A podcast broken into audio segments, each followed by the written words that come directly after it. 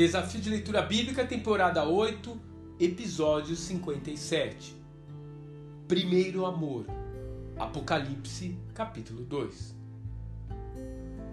É importante lembrar que a intenção inicial de João, autor do Apocalipse, era redigir uma carta circular às igrejas da Ásia Menor, onde hoje fica a Turquia, que de alguma forma eram conectadas ou influenciadas pelo seu ministério pastoral em Éfeso. Entretanto, da mesma forma como ocorreu com as cartas paulinas e as demais epístolas escritas no Novo Testamento, as exortações acabam se tornando diretrizes atemporais para o crescimento de cristãos de todas as épocas. Assim, as cartas escritas por esse apóstolo, nos capítulos 2 e 3, se tornaram perfis de referência tanto para nós como indivíduos, bem como para as nossas comunidades. A primeira coisa que podemos perceber nesse texto é a singularidade de cada igreja no tocante aos seus objetivos, às suas virtudes e defeitos e até mesmo com relação à revelação parcial que cada uma recebe do Cristo ressuscitado, seus olhos, seus pés e assim por diante.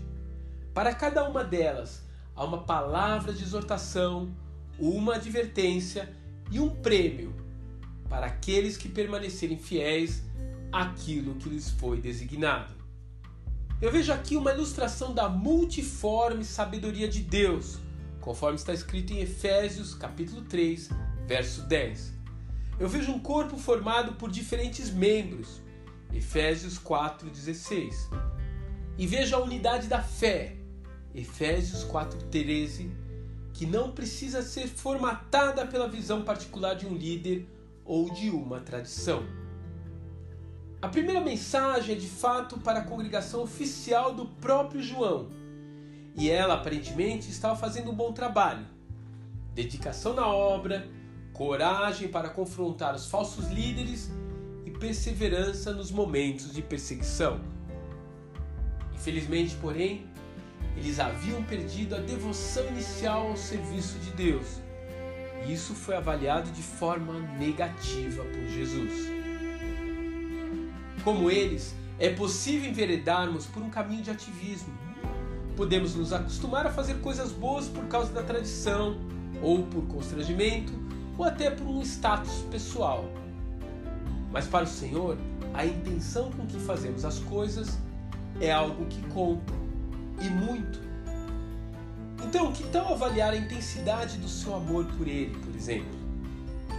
Com que frequência você pensa em Jesus durante as suas atividades diárias? Quantas vezes no dia você fala com Ele ou fala sobre Ele? Que parte do seu serviço eclesiástico tem como única motivação agradá-lo?